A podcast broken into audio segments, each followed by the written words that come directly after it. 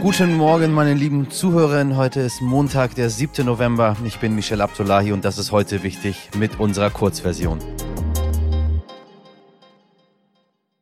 Zuerst alles Wichtige in aller Kürze. Was wichtig war. Weg mit Hartz IV, her mit dem Bürgergeld. Das ist zumindest der Plan der Ampelkoalition. Wäre da nicht die Union in der Opposition? Das Bürgergeld soll eigentlich am 1. Januar kommen und ist eines der wichtigsten Vorhaben der SPD. Bedürftigen soll es dadurch ermöglicht werden, sich stärker auf Weiterbildung und die Arbeitssuche konzentrieren zu können. Aber die Union kritisiert unter anderem, dass BezieherInnen Rücklagen von bis zu 60.000 Euro haben dürfen. Diese würden Arbeiten für EmpfängerInnen unattraktiver machen. Am Freitag brachte die Ampel einen Änderungsantrag ein, um eine mögliche Blockade durch die Union im Bundesrat zu verhindern. Bisher will die Union aber trotzdem Nein sagen, weil ihr die Änderungen nicht weit genug gehen. Abgestimmt wird am 25. November im Bundesrat. Nord versus Südkorea. Am Wochenende haben Südkorea und die USA gemeinsame Luftübungen abgeschlossen, um Stärke gegen Nordkorea zu demonstrieren. Langweilig, sag ich dazu, denn Nordkorea führt aktuell deutlich mehr Raketentests als sonst durch und hat außerdem ein neues Atomgesetz verabschiedet, das den Einsatz von Atomwaffen nicht nur bei einem Angriff von außen rechtfertigen würde, sondern auch schon dann, wenn die Führung in Pyongyang sich bedroht sieht. Doppelt langweilig, alles Propaganda, alles Blödsinn. Eine beunruhigende Entwicklung, sagt sagt man so, die wir in nächster Zeit für Sie einordnen möchten. Und da wird mir vielleicht jemand dann doch widersprechen und sagen, Michelle, das ist ja gar nicht so Blödsinn, wie du das immer sagst. Das ist gar nicht Propaganda, sondern das ist ernst, da steckt mehr dahinter. Also, ich werde mich eines Besseren belehren lassen und ich hoffe, Sie auch. Und wir schauen natürlich noch in den Iran. Die Massenproteste gehen unerschüttert weiter und das Regime setzt unerschüttert Tränengas und scharfe Geschütze ein. Viele Demonstranten landen auch im Gefängnis. Gleichzeitig liefert Iran auch noch Drohnen nach Russland für den Einsatz in der Ukraine. Das war für viele schon vorher klar, doch am Wochenende hat das Regime die Lieferung offiziell zugegeben. Das Thema liegt mir natürlich besonders am Herzen. Wir dürfen die Menschen dort nicht im Stich lassen, liebe Hörerinnen. Deshalb freue ich mich sehr, dass diese Woche die Kriegsreporterin und Menschenrechtsaktivistin Düsen Tekal bei uns zu Gast sein wird, die genau mitbekommt, was im Iran los ist und wie Sie auch von Deutschland aus helfen können. Wir werden dieses sehr wichtige Thema für Sie hier nicht vergessen, sondern tagtäglich darüber weiter berichten. Was wichtig wird. Gestern wurde die COP27, die Weltklimakonferenz der Vereinten Nationen, eröffnet. Nun beraten zwölf Tage lang VertreterInnen aus knapp 200 Staaten im ägyptischen Sharm el-Sheikh. Clara Pfeffer ist Klimareporterin bei NTV und aktuell vor Ort. Liebe Clara, bei allem Optimismus, kann diese Konferenz überhaupt was bringen? Naja, man muss natürlich sagen, allein, dass in diesen Zeiten wirklich fast 200 Staaten zusammenkommen und gemeinsam an einem Ziel arbeiten, das kann man schon als Erfolg werten. Ein unheimlich großer diplomatischer Erfolg auf jeden Fall. Man spürt das ja auch. Es kommen wirklich fast 45.000 Menschen aus der ganzen Welt und suchen eben nach verschiedenen Lösungen. Und da ist einmal dieser politische, extrem technische Teil, der zugegebenermaßen manchmal ziemlich frustrierend sein kann, weil es einfach um jedes kleine Detail geht. Und wir kennen das, wenn schon allein zwei Staaten versuchen, sich auf was zu einigen, dann kann man man sich vorstellen, was das bedeutet, wenn die ganze Welt das versucht. Man sieht aber, es gibt schon Erfolge. Das Klimaabkommen von Paris von 2015 ist so gesehen ein riesengroßer Erfolg. Man hat sich darauf geeinigt, 1,5 Grad, das ist die Erderwärmung, die wir maximal zulassen wollen. Und jetzt suchen wir einen Weg dahin. Und jetzt kann man natürlich sagen, bei dieser COP soll es endlich darum gehen, das auch wirklich umzusetzen. Das ist natürlich eine unheimlich schwierige Arbeit, aber wir sehen auch, wenn wir diese Klimakonferenz nicht hätten, dann würden wir auf eine Welt zusteuern, die bis zu sechs Grad wärmer wäre, also für den Menschen ehrlicherweise kaum noch bewohnbar. Im Moment steuern wir auf eine Welt zu, die 2,5 Grad wärmer würden würde, wenn wir uns an all die Abmachungen, die hier getroffen werden, halten würden. Also noch lange nicht am Ziel, aber es geht eben auch um die vielen kleinen Initiativen, die hier geschlossen werden, die Unternehmen, die sich hier zusammentun, die sich hier präsentieren, die nach Lösungen suchen und eben auch bilaterale Initiativen Initiativen, wie zum Beispiel in Glasgow, hat man beschlossen, dass man 12 Milliarden Dollar in Wiederaufforstungsprojekte investieren möchte. Allein solche Sachen helfen schon. Also ich würde sagen, besser als nichts. Danke, Clara Pfeffer.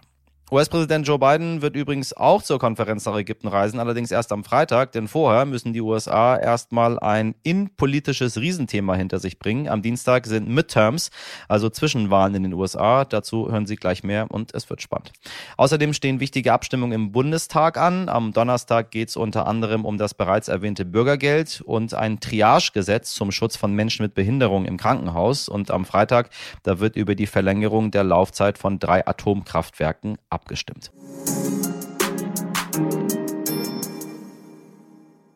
So, wie versprochen schauen wir heute auf die Zwischenwahlen in den USA. Und wenn Sie sich jetzt fragen, Midterms, was ist das überhaupt? Wer wird da gewählt und warum reden schon wieder alle über Donald? Donald Trump. Dann ist das folgende Interview genau das, was Sie hören sollten.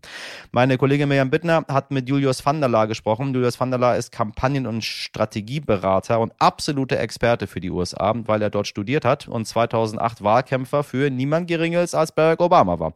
Sie kennen ihn vielleicht schon aus unserer Folge 109 zur Bundestagswahl und 224 zur Rede von Joe Biden an die Nation. Heute dürfen wir ihn wieder begrüßen und keine Angst, jetzt kommt kein langweiliger Theoriekomplex über das amerikanische Wahlrecht. Ganz im Gegenteil. Hallo von der La, schön, dass Sie da sind. Vielen Dank für die Einladung, schön bei Ihnen zu sein. Sie sind gerade frisch aus den USA zurück. Wirklich? Wo genau waren Sie denn? Und je nachdem, wo Sie waren, ist wahrscheinlich auch die Stimmung entsprechend angespannt, könnte ich mir vorstellen. Ich finde, angespannt trifft das genau. Ich war in Washington, D.C., in der Hauptstadt und Mhm. aufgeheizt und angespannt ist es vielleicht auch. Äh, So kann man es beschreiben. ne? Jeder spricht über diese Wahl. Jeder fragt sich natürlich, wie wird es ausgehen morgen an diesem Wahltag. Es wird aber auch über den Wahlkampf im Wahlkampf gesprochen. ne? Wird Donald Trump nochmal antreten? Wie wird es weitergehen mit Joe Biden? Und das sind natürlich die großen Fragen, die im Moment alle diskutieren. Am morgigen Dienstag sind Zwischenwahlen, die Midterm Elections. Vielleicht können Sie ganz kurz zusammenfassen, bevor wir tiefer einsteigen. Wer wird da gewählt und worum geht's da? Auch wenn Donald Trump und Joe Biden eine überdimensionierte Rolle in diesem Wahlkampf haben, weder der eine noch der andere steht auf irgendeinem Stimmzettel. Das heißt, wer wird gewählt? Es ist quasi eine gigantische Landtagswahl. Alle Kongressabgeordneten im Repräsentantenhaus werden nochmal neu gewählt. Das sind 435 Mitglieder des Repräsentantenhauses in allen 50 Bundesstaaten, die nochmal neu gewählt werden. Und dazu kommt natürlich noch der Senat. Dort werden aber nicht alle Senatorinnen und Senatoren neu besetzt. Zur Erinnerung, es gibt immer zwei Senatorinnen und Senatoren in jedem Bundesstaat, sondern dort wird nur ein Drittel aller Senatorinnen und Senatoren neu besetzt. Im Senat steht es im Moment wörtwörtlich 50-50 und am Ende bei dieser Wahl fünf bis sechs Swing States werden es entscheiden. Richtig. Wie kann es sein, dass so wenige Staaten in so einem großen Land so eine, eine Macht haben? Das ist unfassbar, wenn man aus Deutschland kommt. Äh, völlig, völlig richtig. Also man muss, wie gesagt, sagen, die eine Hälfte ist das Repräsentantenhaus. Dort ist es wirklich auch, geht's nach Verhältnissen. Ne? Dennoch im Senat, in der zweiten Kammer, dort hat halt jeder Bundesstaat gleich viel Senatorinnen und Senatoren, nämlich zwei. Ähm, dementsprechend das ist so, wie es sich die Founding Fathers, die Gründungsväter überlegt haben. Ähm, und dementsprechend ist das das Wahlrecht. Jetzt, wenn man anschaut, wie wird sich jetzt auch diese nächste Mehrheit dann auch bestimmen, sind Sie eben gerade schon gesagt, aktuell sind es 50-50, 50 Senatoren für die Demokraten, 50 Senatoren für die Republikaner. Ich muss dazu sagen, Kamala Harris, die Vizepräsidentin, hat noch eine zweite Funktion. Sie ist die Präsidentin des Senats. Das heißt, wenn es wirklich unentschieden steht und alle Republikaner mit der eigenen Partei abstimmen, die Demokraten mit der anderen, dann kann Kamala Harris als Tiebreakerin mit reinkommen und dann eben doch zugunsten der Demokraten entscheiden. Das steht jetzt auf dem Spiel und Sie haben es eben gerade schon gesagt, es gibt eine Handvoll Bundesstaaten, die wirklich so eng sind, dass sich dort die Mehrheit wahrscheinlich entscheiden wird. Und ich würde auf drei Bundesstaaten ganz explizit achten. Das eine ist Pennsylvania, äh, der zweite Staat ist Georgia und der dritte Staat ist Nevada. Das sind die drei knappsten Staaten.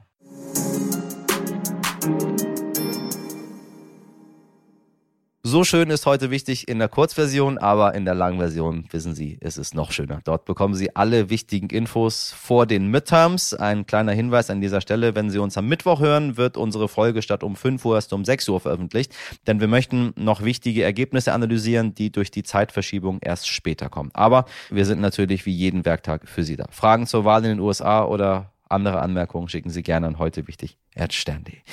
Haben Sie einen schönen Montag, machen Sie was draus, Ihr Michel Abdullahi.